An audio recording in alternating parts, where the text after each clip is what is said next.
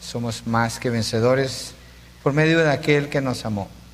Porque estoy convencido de que ni la muerte ni la vida, ni ángeles, ni principados, ni lo presente, ni lo porvenir, ni los poderes, ni lo alto ni lo profundo, ni ninguna otra cosa creada nos podrá separar del amor de Dios que es en Cristo Jesús, Señor nuestro. Señor, ayúdanos a mirar este texto, mirar su explicación y procurar entender la aplicación a nuestras vidas, el impacto que debe tener, Señor, la transformación que tu palabra hace en nuestros corazones, en nuestras mentes, que sea notable hoy en cada uno de nosotros. Te lo pedimos, Señor, en el nombre de Jesucristo. Amén y amén. Pablo hasta este punto ha afirmado una seguridad absoluta del creyente en relación con su posición delante de Dios.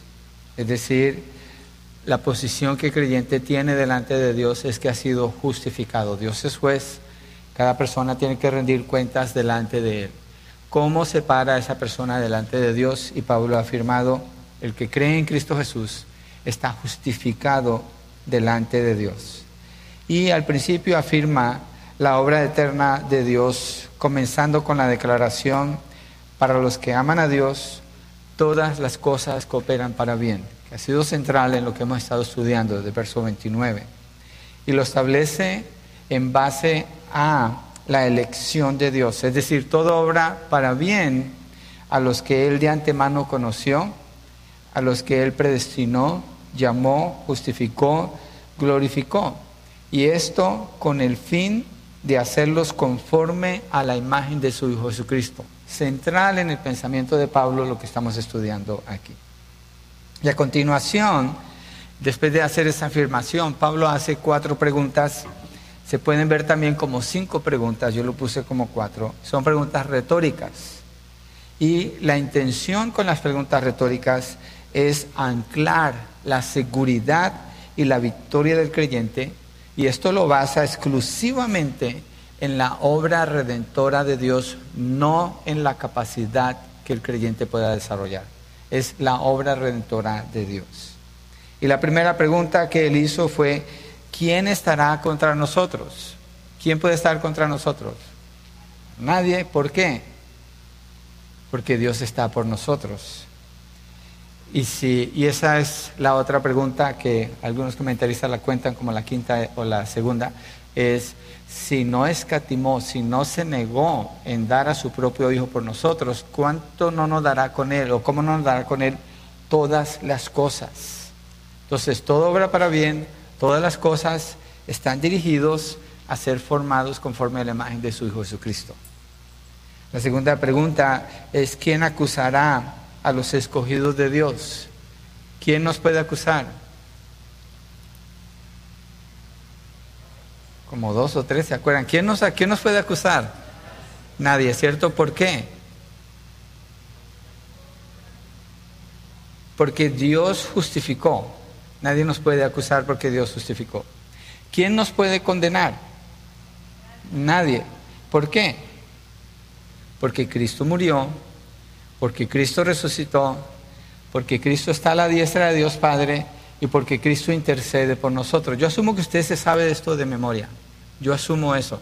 Y no estoy usando sarcasmo, la razón es esta. Esto es tan importante para la vida del creyente que no sabérselo es un deshonor a las promesas de Dios, es un deshonor a la seguridad que Él nos quiere dar, afirmar. Entonces necesitamos saber esto, necesitamos conocerlo bien. Y hemos tomado tiempo con los grupos de hogar. Cuando usted va al grupo de hogar, usted se sienta con estos hermanos, revisa el texto. Están seguros de entender y buscan principalmente cuál es la aplicación. Una de las aplicaciones yo creo es saberme esto de memoria para decirlo, recitarlo, confesarlo, como usted lo quiera llamar. Porque necesito moverme en base a esto. Yo tiendo a ser en mí mismo una persona muy insegura. Pareciera que no porque me toca estar aquí, pero lo soy. Pero en el Señor, en sus promesas, en su palabra, encuentro la seguridad que me falta a mí como persona, la encuentro completamente en Él. Entonces me doy cuenta de esto. Yo quiero esto, lo abrazo, lo tomo, lo memorizo, lo cargo conmigo y no me suelto de allí. Porque el momento que me empieza a soltar, entonces empiezo a inclinarme a mis inclinaciones pecaminosas. ¿Y por qué voy a hacer eso?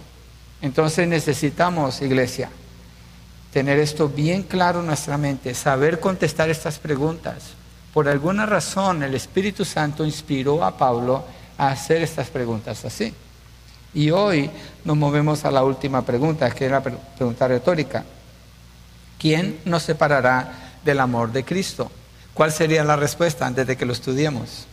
Nadie, ya sabemos la respuesta, por eso es una pregunta retórica, porque ya la respuesta se sabe, pero tiene la intención de afirmar algo. Y Pablo lo que hace, responde con una lista de siete cosas que presenta primero en forma de pregunta y después responde con una lista de diez cosas que las presenta en forma, es una forma negativa, pero lo que está haciendo es una afirmación. Como cuando uno dice, no, no puede ser, esa es una afirmación de que algo sí puede ser, algo está detrás de eso. Entonces, ah, él responde con esa lista luego hace referencia a un texto del Antiguo Testamento, eso es lo que vamos a ver hoy. Y por último, una afirmación enfática declara su convicción y de forma negativa afirma que no es posible ser separado del amor de Cristo. Eso es el estudio de hoy. Y esto lo hace al final con 10 cosas. Entonces, comencemos con la pregunta. Punto número uno, el amor inquebrantable de Cristo. Ese es el título para comenzar con esa pregunta, el amor inquebrantable de Cristo. Y la segunda, la segunda frase va a ser la de la convicción inquebrantable del creyente. Pero el primero, el amor inquebrantable de Cristo, versos 35 al 37. Empecemos con la pregunta, ¿quién nos separará del amor de Cristo? El punto de la pregunta es la acción de separar, una separación, una ruptura, un abandono. Es más o menos lo que quiere indicar allí. Y el enfoque lo está haciendo en el amor de Cristo. ¿Quién nos separará del amor de Cristo? Mire, para que alguien nos quite algo que Dios nos dio, esa persona tendría que ser mayor que Dios. Esa persona tendría que ser mayor que Dios. Sucede esta separación, puede suceder en alguien que no está firme en la fe y está aprendiendo, y esa separación sucede cuando la persona hace de algo o de alguien como si fuera mayor que Dios. La persona lo hace, pero eso, eso no es mayor que Dios. Eso se llama idolatría. Cuando alguien le sirve a algo, cuando alguien le sirve a alguien y recurre a eso sin considerar a Dios, está haciéndolo como si fuera mayor que Dios. Es idolatría. Pero en realidad no existe nada que sea mayor que Dios. Entonces cuando Dios da algo y lo que nos ha dado es su amor, lo da de manera completa y de manera perfecta. No es como el amor que nosotros damos, que puede ser parcial, que puede ser condicionado. ¿sí? Eh, pero el amor de Dios es completo. Entonces, la respuesta sabemos que nada nos puede separar del amor de Dios. Los creyentes en Roma lo saben, pero Pablo quiere afirmarlo. Ve la necesidad de afirmar a los hermanos en esta parte de su relación con Dios. En otras palabras, la pregunta se pudiera hacer así. ¿Puede alguien poner distancia entre nosotros y Dios? Ustedes no miran telenovelas, yo sé que no porque esta no es una iglesia carnal para hacer eso. Pero la gente que mira telenovelas, uno de los temas principales es hacer exactamente lo opuesto a lo que estamos leyendo. Exaltar a la persona que se mete en el medio y causa discordia, disensión, intriga, chisme, calumnia y todo tipo de dolor y abuso para destruir algo que ya está establecido. Esa es la trama principal con la que se mueven esos programas. Por eso los creyentes no miramos eso, porque nos va a llevar al contrario de lo que la palabra nos quiere afirmar. Yo no sé si los romanos veían telenovelas, yo no creo, no creo que esa era la razón por la cual Pablo los quiere afirmar, pero yo sé que ellos veían situaciones donde era común notar el rompimiento de relaciones, el rompimiento de lo que era un amor estable. Ellos lo podían ver y Pablo quiere proteger el corazón de estos hermanos también en esta área, al decirles, esto es irrompible.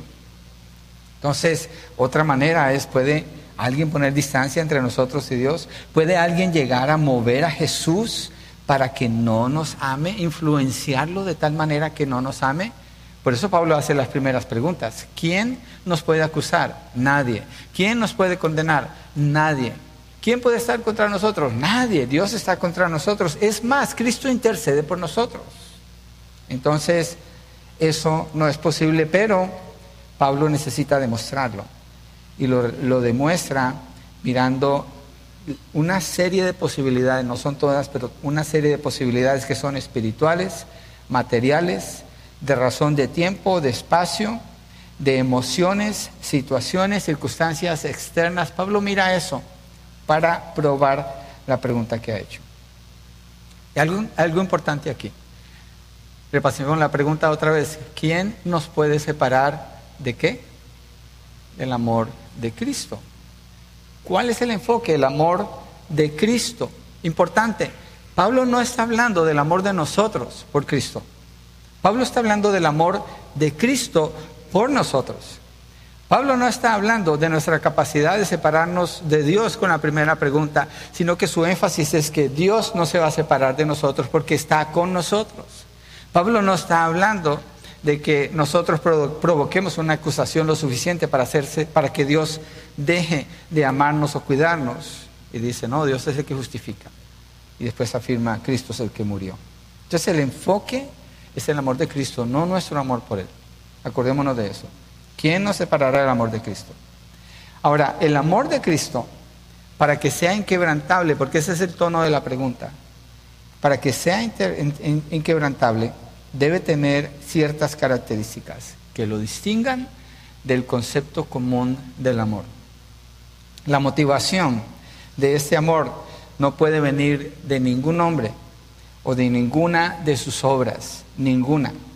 Solo puede estar originado y motivado puramente en el carácter de Dios. Esto quiere decir que Dios al mostrar su amor por las personas que Él eligió, no fue movido por esas personas. En lo absoluto, cero, nada. Al contrario, esas personas merecen el odio y la destrucción y la condenación eterna de parte de Dios por sus pecados.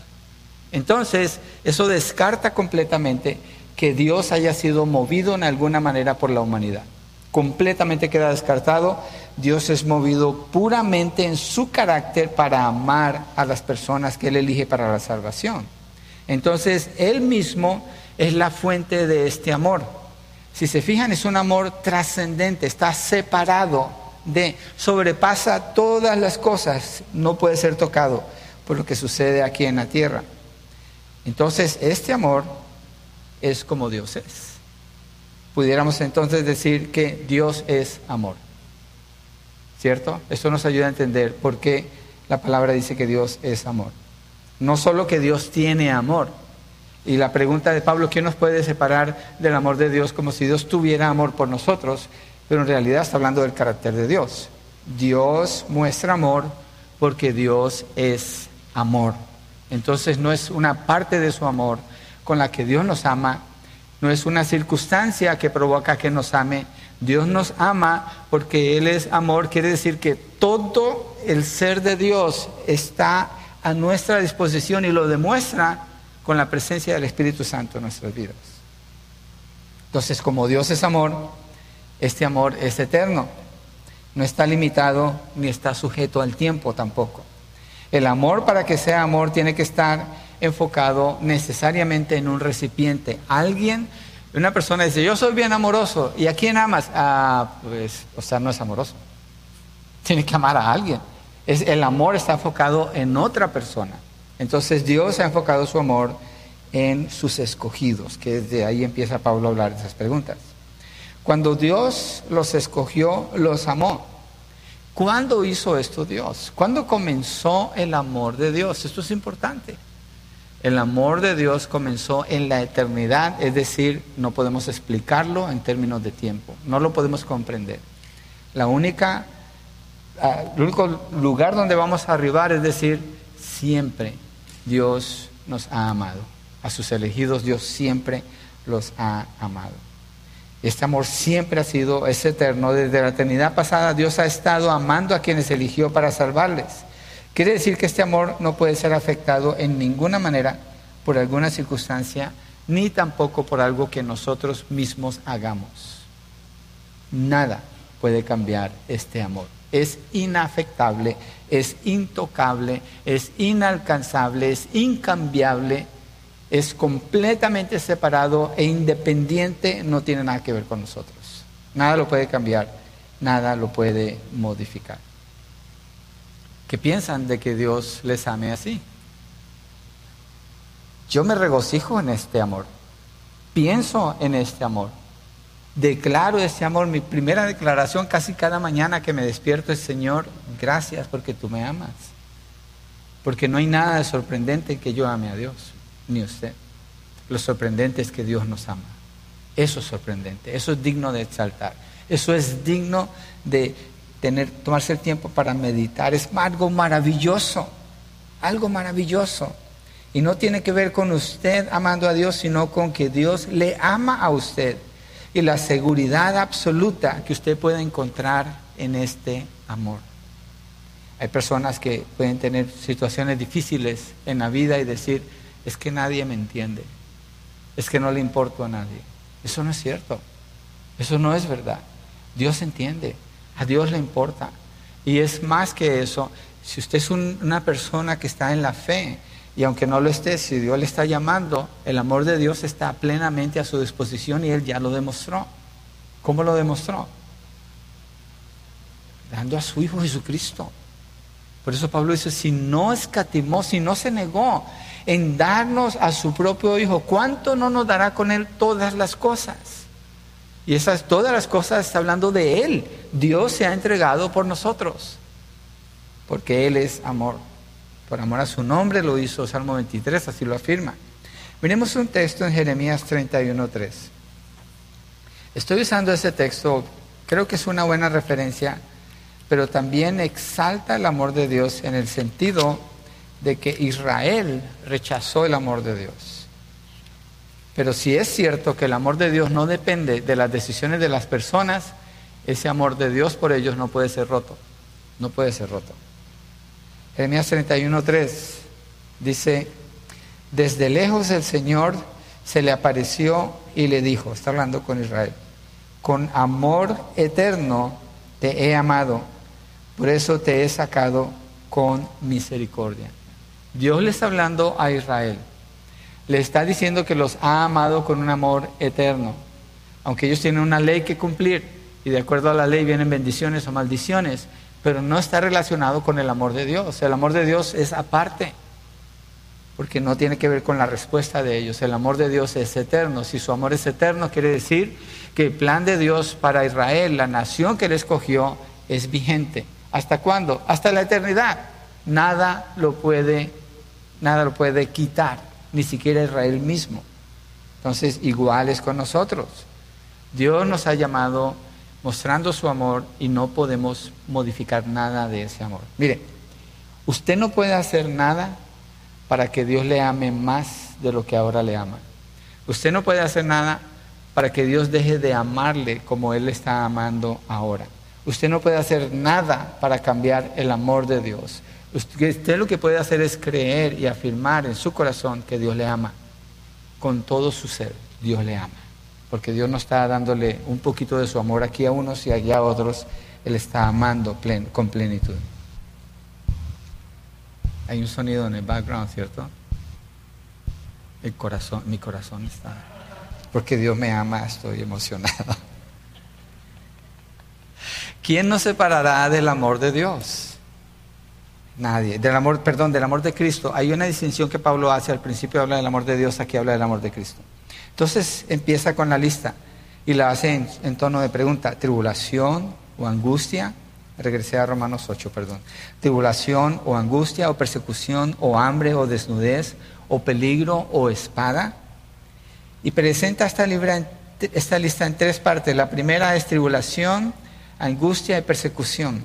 Esto tiene que ver con las preocupaciones de la vida porque vivimos en un mundo que es contrario a Dios y contrario a su voluntad y lo notamos cada vez más y más es notable. ¿Qué es lo que el mundo celebra?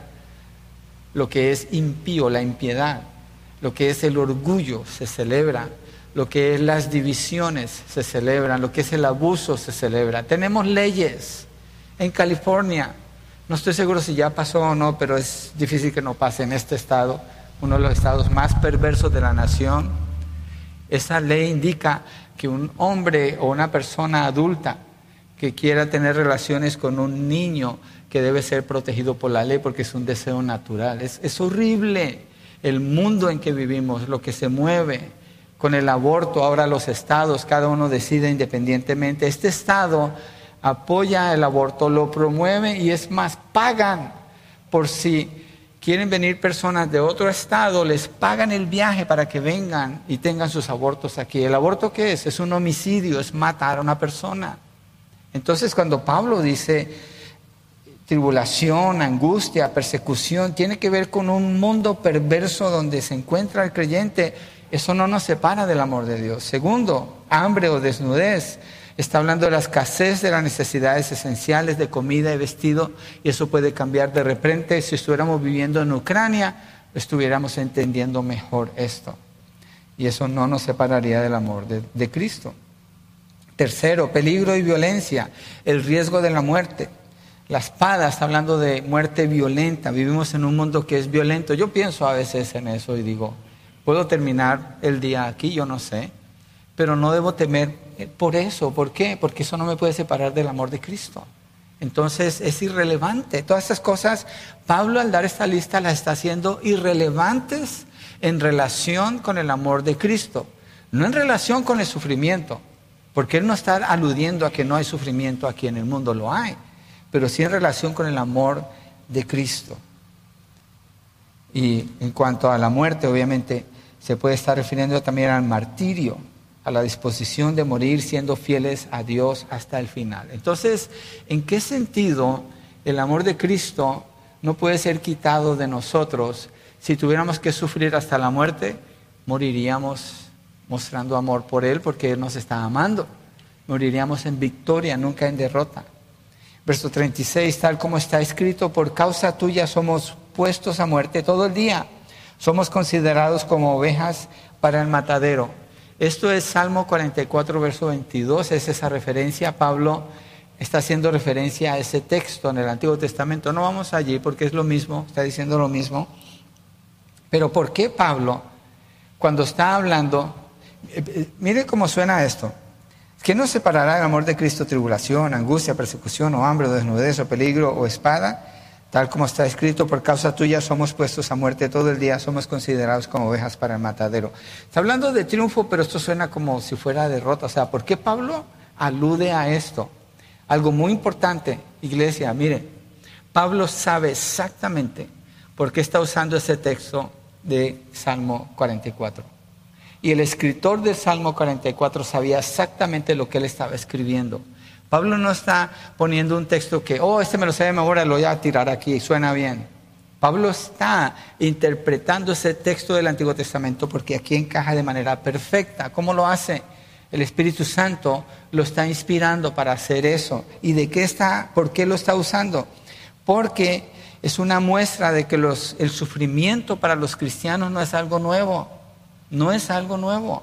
La descripción, cuando usted lee todo el Salmo 44, dice, Dios, tú nos pusiste a sufrir, Dios, tú nos quitaste esto, Dios, tú hiciste esto. Está reconociendo a Dios como el autor de todas estas cosas y clama a Él por su protección y por su ayuda. Entonces, el sufrimiento para los cristianos no es algo nuevo. Mire, los rabinos usaban este texto para relacionarlo con la muerte de los mártires. Estaba leyendo en el libro de los macabeos, como ellos usan eso. Es un libro histórico, lo trae la Iglesia Católica, no la usamos nosotros porque no es inspirado, pero sí es histórico. Pero allí narra de una mujer que empiezan a matar a sus siete hijos delante de ella por la fe. Y no niega su fe, y sus hijos ninguno niega la fe. Entonces ellos usaban, ellos relacionaban los rabinos esto con lo que es estar fieles al Señor, permanecer en el Señor. ¿Por qué? Por el amor de Cristo por sus hijos. En Hebreos 11, 33 al 38, vamos allí, allí sí quiero que vayamos juntos. Este texto habla del el salón de la fama. Si usted quiere admirar a alguien famoso, no pierda su tiempo con los deportistas de hoy en día. Aunque está bien, uno admira algo de eso, pero no le dedique tanto tiempo, no vale la pena. La mayoría son impíos, fornicarios, adúlteros, mentirosos, idólatras. Y está bien, se admira lo que hacen, hay algo de admiración allí, pero en realidad es aquí donde tenemos que poner nuestra mirada, mire, porque el escritor de Hebreos usa esta lista. Cuando se mueve al capítulo 12, dice que tenemos una gran nube de testigos.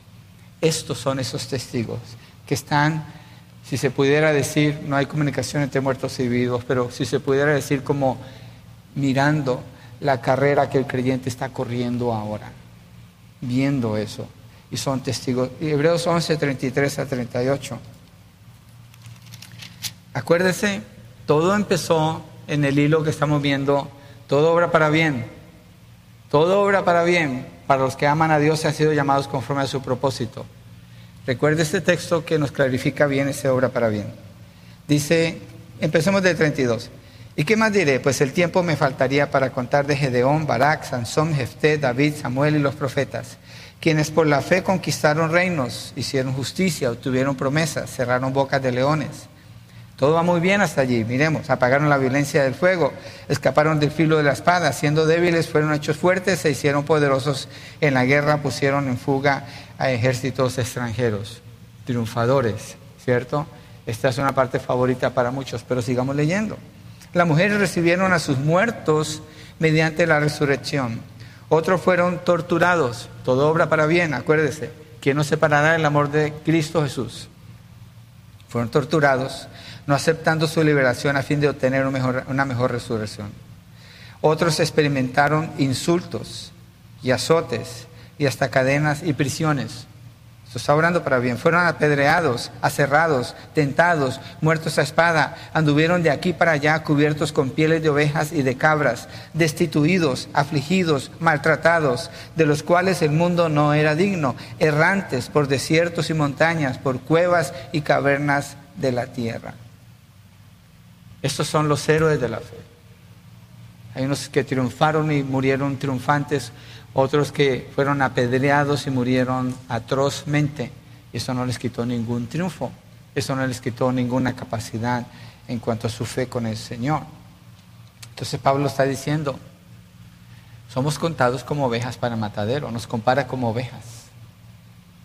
Y está hablando de ellos aquí, el sufrimiento no es ajeno a los creyentes. Las promesas de Dios prevalecen firmes, no importa las situaciones que pasemos en la vida, la muerte, la destitución, el hambre o el, ser errantes, eso no nos puede separar del amor de Cristo porque nos sigue amando.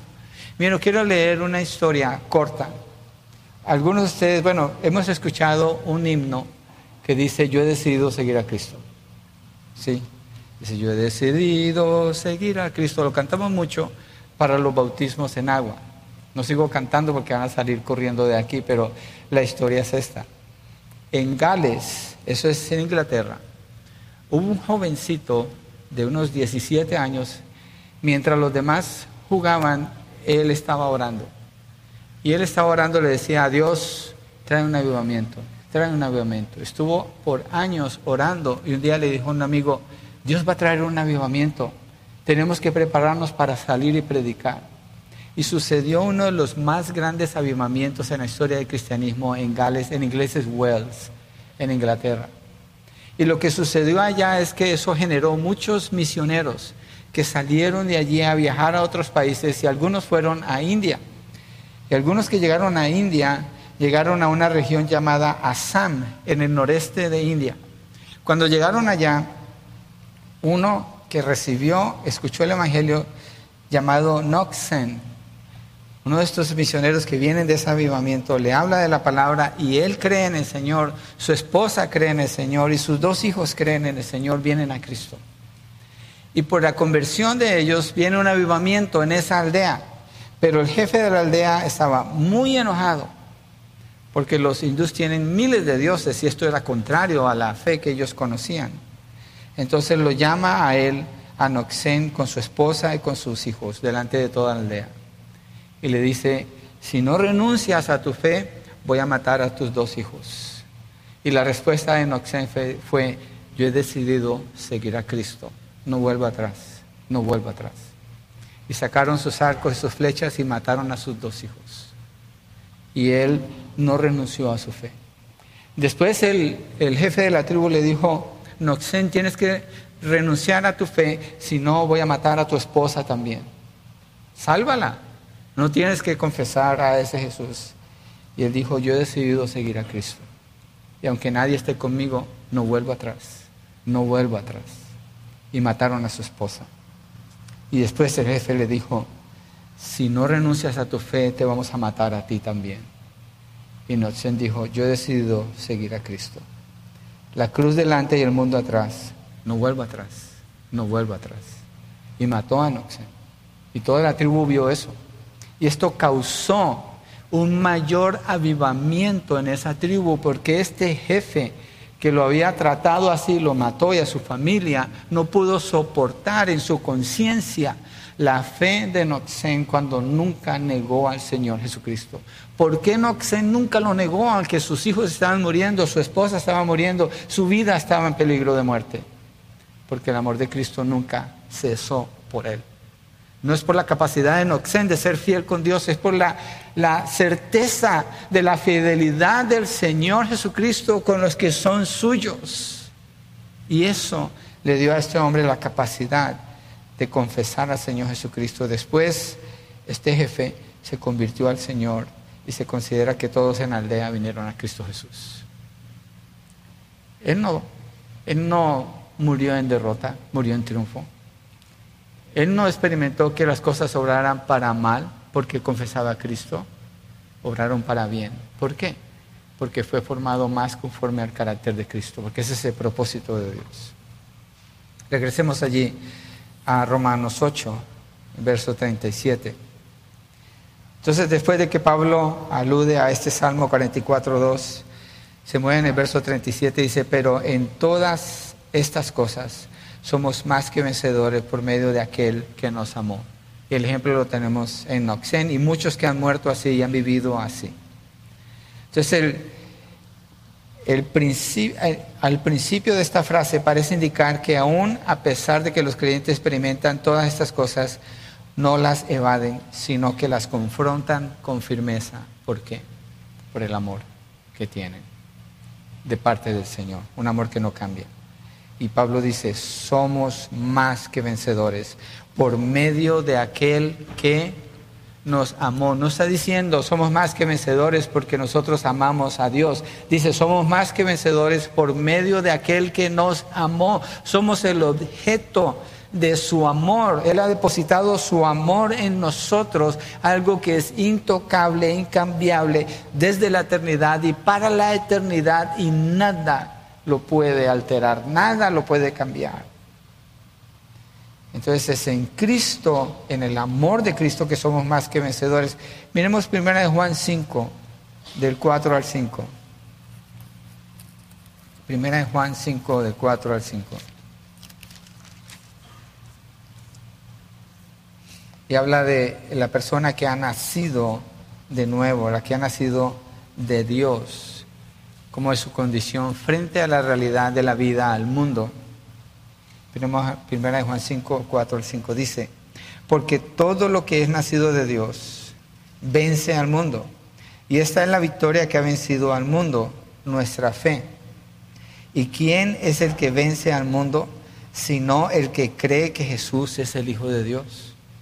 Está afirmando la fe en relación con la vida hasta el final, una vida de triunfo de parte de del creyente.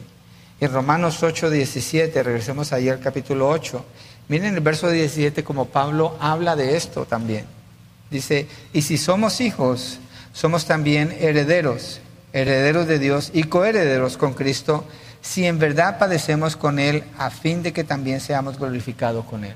Entonces el creyente confronta el sufrimiento y lo hace de una manera que es honrosa a Dios. ¿Qué pasa con la persona que dice que es cristiano, viene el sufrimiento y no lo confronta, sino que huye.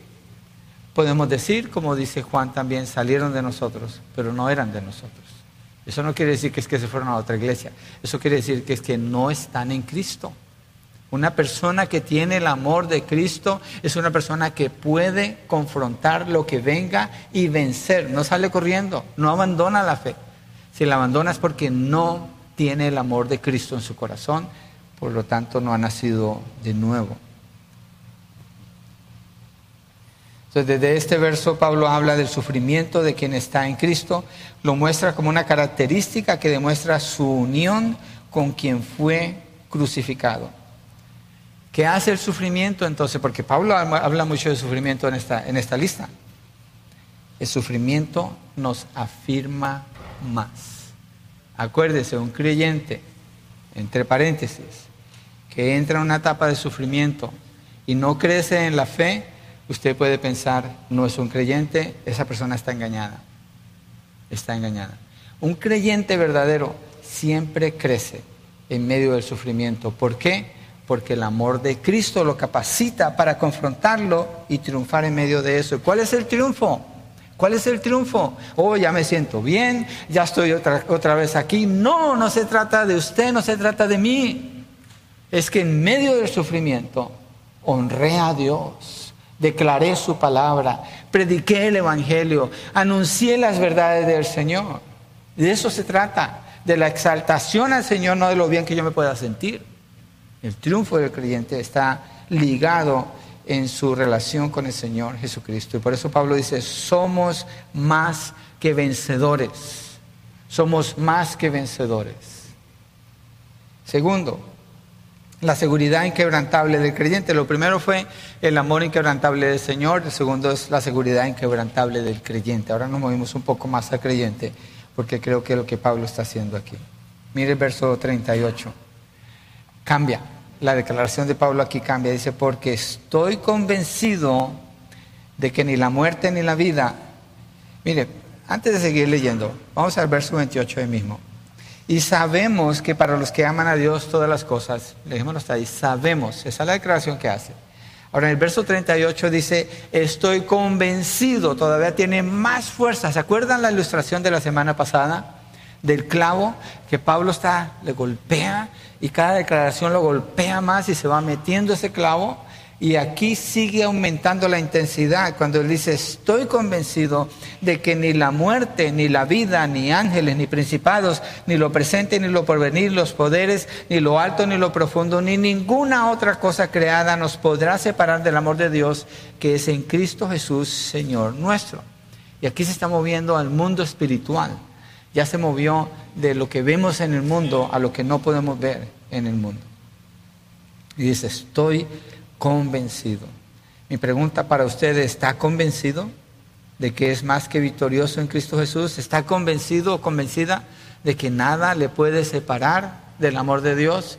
¿En base a qué? ¿A su capacidad de fidelidad con el Señor? No. Al amor del Señor, que no va a cambiar jamás por usted. Ese amor de Él es permanente. Entonces la lista en este caso es hecha no en forma de pregunta retórica, sino en forma de una declaración firme. Estoy convencido de que ni la vida, ni la muerte, ni los ángeles, negativo, eh, es expuesto de una manera negativa, el ni es una negación, pero está usándolo como una afirmación enfática, incambiable en cuanto a la declaración de su convicción que tiene aquí. Nada de estas cosas nos puede separar del amor del Señor. Al contrario, Pablo había experimentado todas estas cosas. Y cuando escribe esto, Pablo no está pensando, ¿qué pondré? Oh, si yo creo que los cristianos van a tener que pasar por esto, a lo mejor les toca esto. No, Pablo ha vivido estas cosas.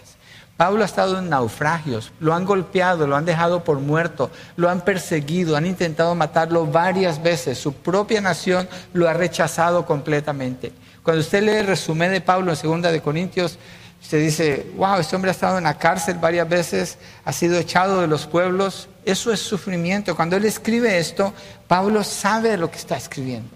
Él no está haciendo una lista por simpatizar con los romanos. Está mostrando la realidad de lo que es caminar con el Señor y cuál ha sido el resultado en él. A Pablo le dicen, cállate. Y él que dice, ¿le voy a hacer caso a los hombres o a Dios? Tengo que seguir hablando. Entonces, te vamos a meter a la cárcel. ¿Y qué pasa? En la cárcel se gana a los que lo están cuidando y se convierten al Señor, los soldados en Filipenses. Y después, ¿qué le dicen? Te vamos a matar. Y Pablo dice, pues, para mí el vivir es Cristo, el morir es ganancia. No se pueden deshacer de Él de ninguna manera. Y esa es la vida del creyente. ¿Qué nos puede separar del amor de Dios? Nada. Entonces, por eso podemos permanecer. En la lista que, muestra, la primera es ni la muerte ni la vida. La crisis de la muerte las calamidades de la vida, lo más terrífico que podemos sufrir nosotros tiene que ver con la muerte, muerte de seres queridos, la amenaza de la muerte a nosotros, eso es terrible. Mire, Salmo 23, verso 4, dice, aunque ande en valle de sombra de muerte, no temeré mal alguno. ¿Por qué? Porque tú estarás conmigo. ¿Tú estarás conmigo cómo? Amándome amándome, como leímos en el Salmo 121 cuando abrimos el servicio. Él es, Él es como tu sombra a tu lado derecho. Él es tu protector, Él nunca descansa ni duerme, te está cuidando todo el tiempo. ¿Cómo? Amándote, amándote. Después la segunda parte de la lista, ni ángeles ni principados. Estos son los poderes espirituales de las tinieblas que están operando en contra de los hijos de Dios. En el mundo es a favor de ellos porque a él le sirven a Satanás y a los demonios, pero el creyente, esta es una oposición contra él, hay una lucha espiritual que el creyente tiene que luchar. Ángeles y principados, ángeles caídos y principados que operan en el mundo espiritual. Tercero, bueno, y de hecho Pablo en Efesios 6 dice, nuestra lucha no es contra sangre ni carne, sino contra principados y potestades de las tinieblas. Hay una lucha espiritual allí. Tercero, ni lo presente ni lo porvenir, ahora está hablando del tiempo. Lo que vivimos hoy no nos puede separar del amor de Cristo. Lo que vamos a vivir en el futuro, aunque no sabemos qué es, no nos puede separar del amor de Cristo. Cuarto, ni los poderes, poderes espirituales o autoridades también se refiere. Hay gobernantes perversos, tenemos uno súper perverso en California que aboga por todo lo que es pecaminoso y, y malvado eso no nos puede separar. En el tiempo de la pandemia nos dijeron, no pueden cantar, vinimos y cantamos. No se pueden reunir, vinimos y nos reunimos. ¿Por qué? ¿Qué nos puede separar del amor de Dios? Si nos cierran, nos llevan a la cárcel, ¿nos puede separar del amor de Cristo? No. Entonces, ¿qué hacemos? Respondemos al amor de Cristo, no a las amenazas de las autoridades cuando nos quieren impedir hacer lo que Dios nos dice que hagamos. Yo no estoy hablando de rebelarnos y dejar de ser buenos ciudadanos. Debemos ser los mejores ciudadanos, sometidos a las autoridades y a las leyes. Pero cuando se trata de adorar a Dios, no nos sometemos absolutamente a nadie, a nadie. Llenamos ciertos requisitos para tener un edificio así, permisos de la ciudad, no estoy hablando de eso. Estoy hablando del área espiritual. Los gobernantes, los poderes, las autoridades no tienen nada que decirle a la iglesia del Señor y la iglesia no tiene por qué escucharlos. No, absolutamente no aunque le llamen pandemia, aunque le llamen peste, aunque le llamen como le quieran llamar, la iglesia tiene el deber de adorar al Señor porque está segura del amor del Señor por ella, entonces lo sigue haciendo, no se detiene, no corre con el mundo. Cinco, ni lo alto ni lo profundo. Parece que estos son términos astrológicos de la época, del siglo I. Son eh, creencias que las personas tenían y Pablo está golpeando eso allí y también obviamente alto y profundo se refiere a lo que es espacio. ¿sí? Entonces no hay ningún lugar, no hay ninguna circunstancia, no hay nada que sea invisible que no podemos ver pero que es real que nos pueda separar del amor de Cristo Jesús. Nada. Y dice en el sexto, ni ninguna otra cosa creada. ¿Por qué dice eso? Pues Dios es el creador, todo es sostenido por Él, los espíritus son sostenidos por Él, las autoridades son sostenidas por Él, los dominios son sostenidos, todo es sostenido por Dios. Y ninguna cosa creada nos podrá separar del amor de Dios. Es decir, la lista que Pablo da no es exhaustiva y cuando dice ninguna otra cosa creada, ahora lo es. No hay nada fuera de allí, nada nos puede separar del amor de Dios. ¿Por qué? Dios es el creador, Él no es un ser creado, todo lo demás es creado por Él. Y dice, nada nos podrá separar del amor de Dios que es en Cristo Jesús, Señor nuestro. Vamos a Efesios 2. Venimos allí del verso 4 al 7.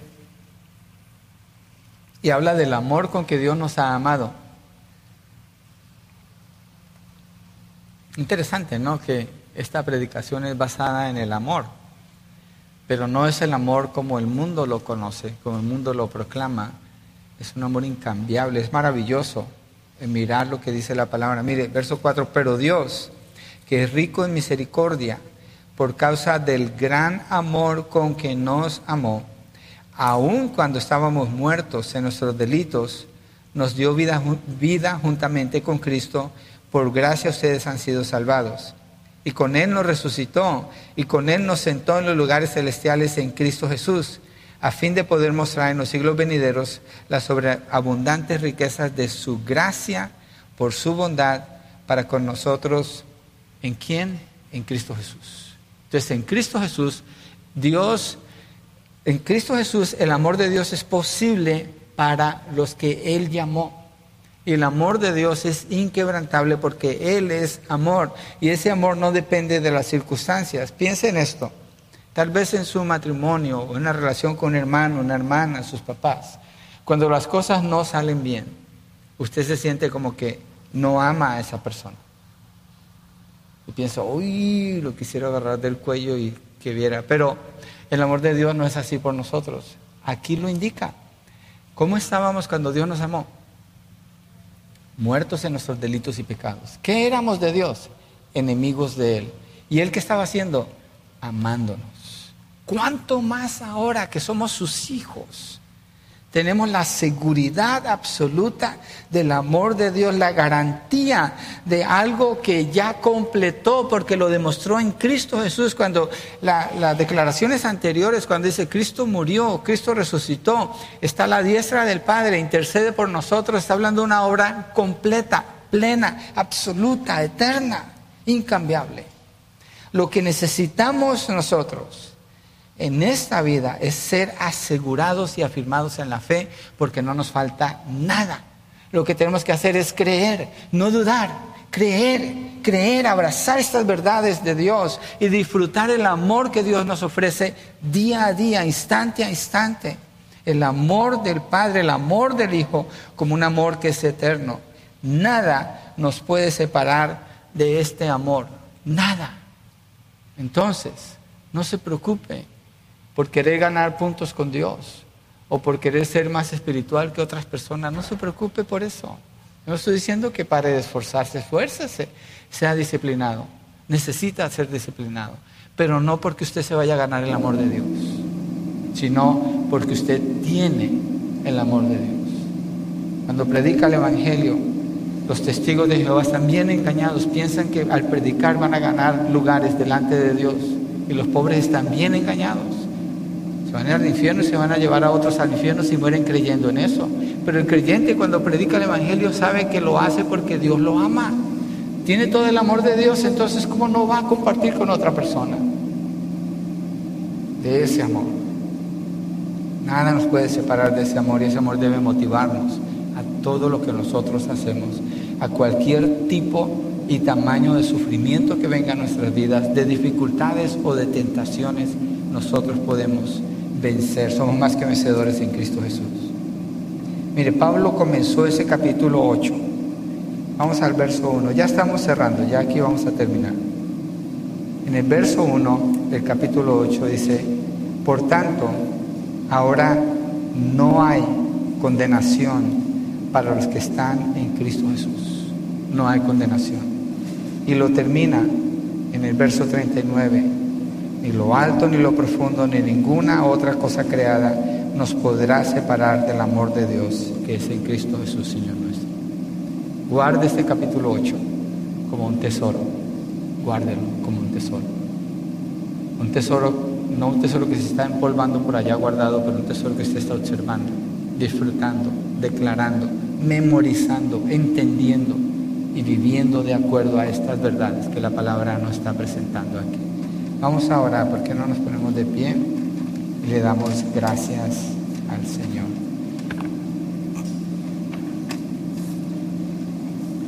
Una persona cuando sabe que es amada, se siente importante, se siente segura, se siente muy segura. Los traumas, las dificultades en la vida generalmente vienen por falta de amor. Esa es la raíz. Pero la persona que es amada y sabe eso, es una persona libre completamente, libre para servirle a Dios. Señor, gracias por tu amor.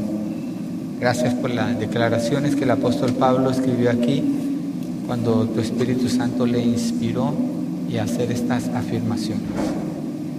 Que tu amor es un amor eterno, incambiable. Y después, cuando haces su declaración, una convicción inmovible también. Respondemos con una convicción sólida porque sabemos, tenemos la seguridad de tu amor por nosotros. Gracias, Señor. Gracias por haberlo manifestado en tu Hijo Jesucristo. Oramos, Señor, que nuestra motivación venga de que ya somos amados y no porque estamos tratando de alcanzar algún amor. Ya lo tenemos.